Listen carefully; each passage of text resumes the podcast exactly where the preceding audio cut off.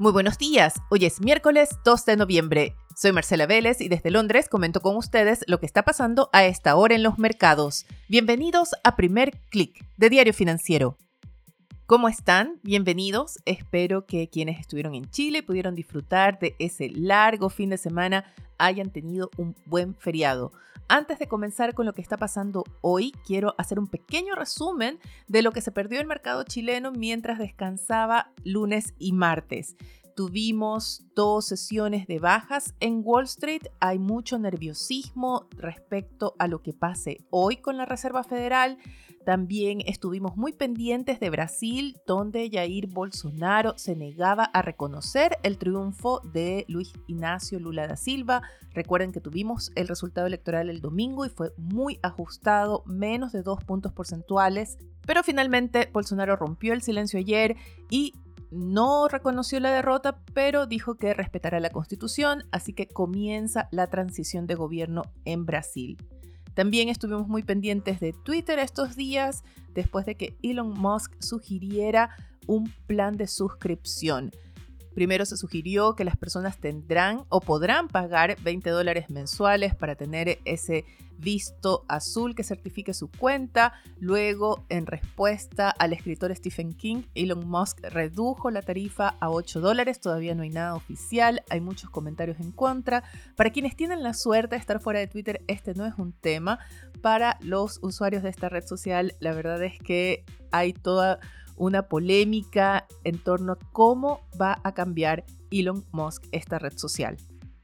Ahora sí, veamos qué está pasando en los mercados esta mañana y les cuento que tenemos un inicio de sesión mixta.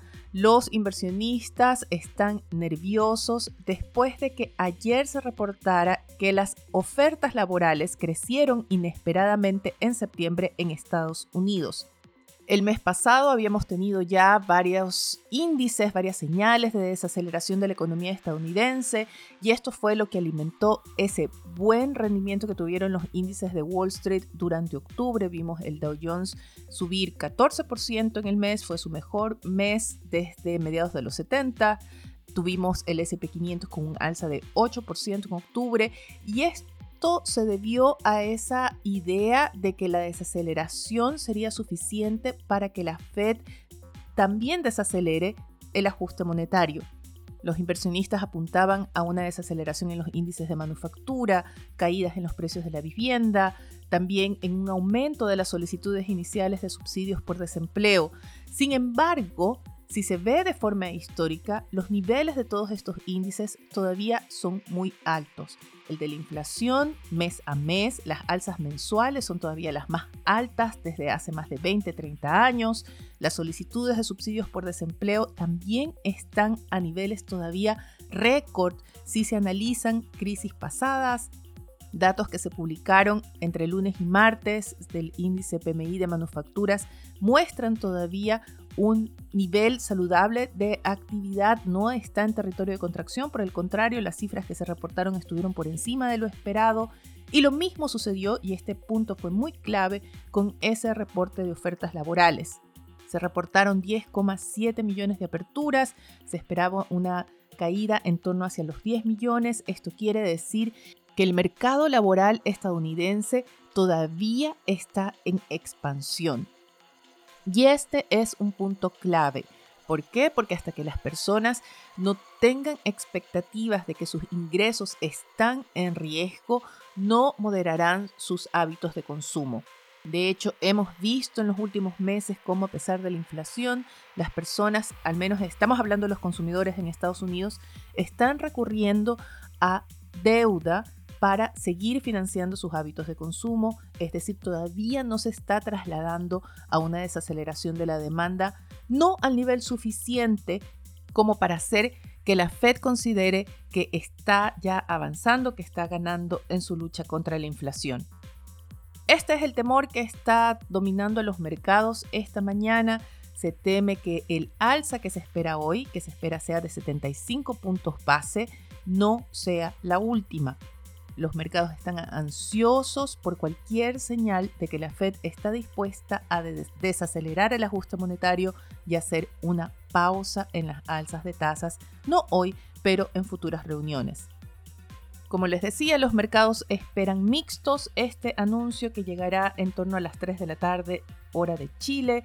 En Asia tenemos una sesión mixta. Las acciones chinas lideran las alzas. Tuvimos un repunte de 2,4% en el Hang Seng, alzas de más de 1% en Shanghái.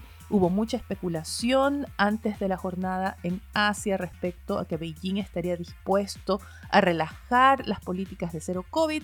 Sin embargo, estas especulaciones contrastan con lo que se está viendo en la realidad, donde hay todavía varias ciudades bajo lockdown. Tuvimos reportes de que hay turistas anclados en Disney en China porque se descubrió a una persona con COVID y se demandó una cuarentena sobre este centro. Y también hay reportes de una cuarentena de siete días en la ciudad donde se encuentra la principal fábrica de iPhones. Ya las acciones de Apple caen también antes de la apertura.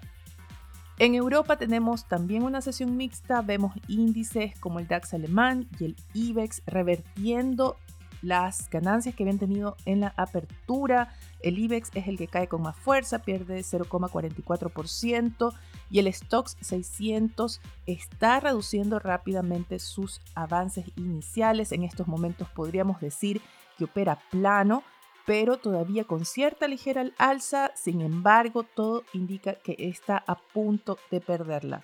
Lo mismo está pasando con los futuros de Wall Street, que subían hasta hace unos minutos entre 0,3 0,28%.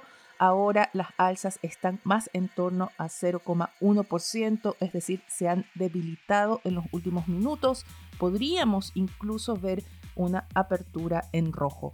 El dólar también opera a la baja, vemos que el índice cae 0,19%, sin embargo, esto se debe más bien a un fuerte repunte, a un rally del yen japonés que tiene que ver con nuevas declaraciones del gobernador del Banco Central de Japón que generaron cierta especulación sobre próximas o nuevas intervenciones y esto es lo que está afectando un poco al dólar y no tanto una debilidad global de la divisa en sí, que depende mucho de lo que diga hoy la Fed. Sin embargo, hay que apuntar que se mantiene en niveles máximos. El lunes había alcanzado un nuevo récord, ahora ha retrocedido un poco, pero todavía se mantiene en esos elevados niveles que han dominado en los últimos meses. Revisemos ahora qué tenemos en la agenda para hoy. Como les decía, la decisión de la Fed llega en torno a las 3 de la tarde de Chile. Media hora después tendremos la conferencia de prensa de su presidente, Jerome Powell, y este es el evento del día porque el mercado va a analizar palabra por palabra de lo que diga Powell en busca de señales de qué va a pasar en las próximas reuniones. También tenemos eventos importantes en Chile, se publica el IMASEC de septiembre, el mercado está esperando ver una contracción, una caída del índice de en torno a 0,91%.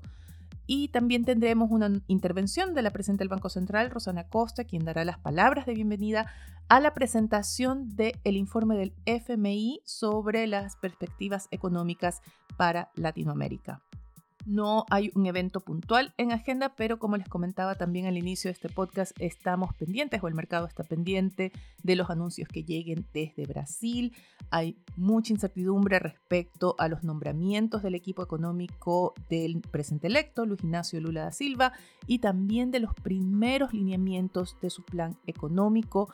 Hay muchas dudas respecto a cuál será la relación con el sector privado, a cómo va a financiar todas esas promesas de campaña sin provocar un desorden de las finanzas públicas. Y finalmente les quiero recomendar que no se pierdan la edición de hoy de Diario Financiero. Es una edición especial, la primera de dos ediciones especiales con la que celebramos 34 años de Diario Financiero. La edición de hoy trae entrevistas a el ministro de Hacienda, a la presidenta del Banco Central, pero también a representantes de diversas áreas de la industria y también emprendedores. Son entrevistas que no solo tienen que ver con la contingencia, sino que también traen datos interesantes, por ejemplo, qué columnistas sigue Mario Marcel, qué informes o qué índices sigue con atención Rosana Costa, cuáles son los podcasts, cuáles son los libros que siguen los emprendedores y los empresarios en el país. Y como siempre, les recomiendo que sigan actualizados de las noticias del día y mucho más visitando nuestro sitio web de f.cl. Yo les deseo que tengan un buen inicio de semana corta. Nosotros nos reencontramos mañana.